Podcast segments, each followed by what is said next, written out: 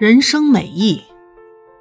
一，万事万物并没有绝对的价值，而是源于了解的深浅而显示价值的高低。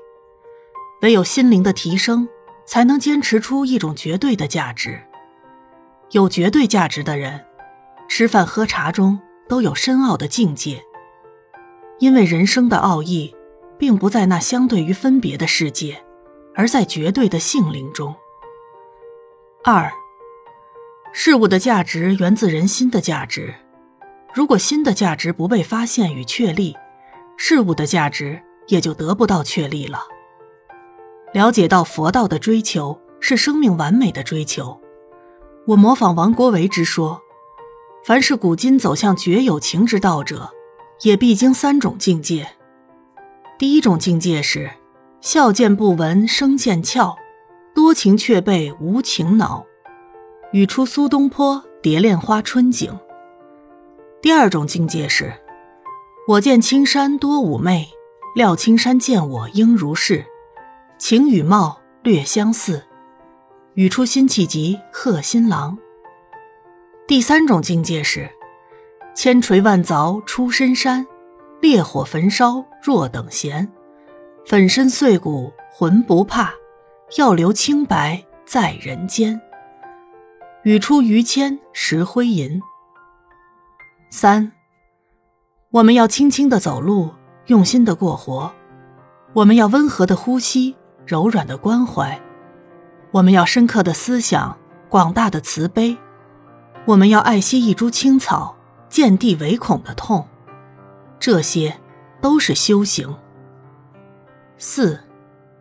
三流的化妆是脸上的化妆，二流的化妆是精神的化妆，一流的化妆是生命的化妆。五，青年总比中年有更大的天空，它真像刚刚出炉的青铜，敲起来铿然有声，清脆悦耳。到了中年，就避免要坐下来沉思自己身上的铜锈了。六。看青铜时代与沉思者，使我想起一句阿拉伯成语：“人生包含两部分，一部分是往事，是一场梦；一部分是未来，是一点希望。”对刚刚起步的青年，未来的希望浓厚；对坐在椅子上沉思的中年，就大半是往事的梦了。七。现代人每天几乎都会在镜子前面照见自己的面影，这张普通的日日相对的脸，都曾经扬散过青春的光与热。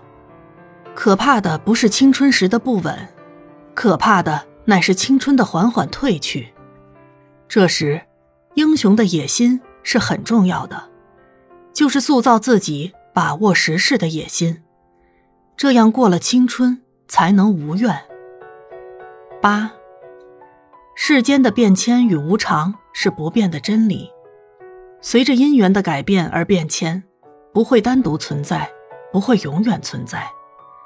我们的生活有很多时候只是无名的心所映现的影子，因此我们可以这样说：少年的我是我，因为我是从那里孕育；而少年的我也不是我，因为他已在时空中消失。正如贝壳与海的关系，我们从一粒贝壳可以联想到一片海，甚至与海有关的记忆。竟然，这粒贝壳是在红砖道上拾到，与海相隔那么遥远。九，生活里的很多记忆像是一个个小小的旅店，而人像乘着一匹不停向前奔跑的驿马。每次回头，过去的事物。就永远成为离自己而去的小小的旅店，所有的欢乐与悲痛，所有的沉淀与激情，甚至所有的成功与失败，都在那些旅店里。到当天傍晚，我们就要投宿另一个旅店了。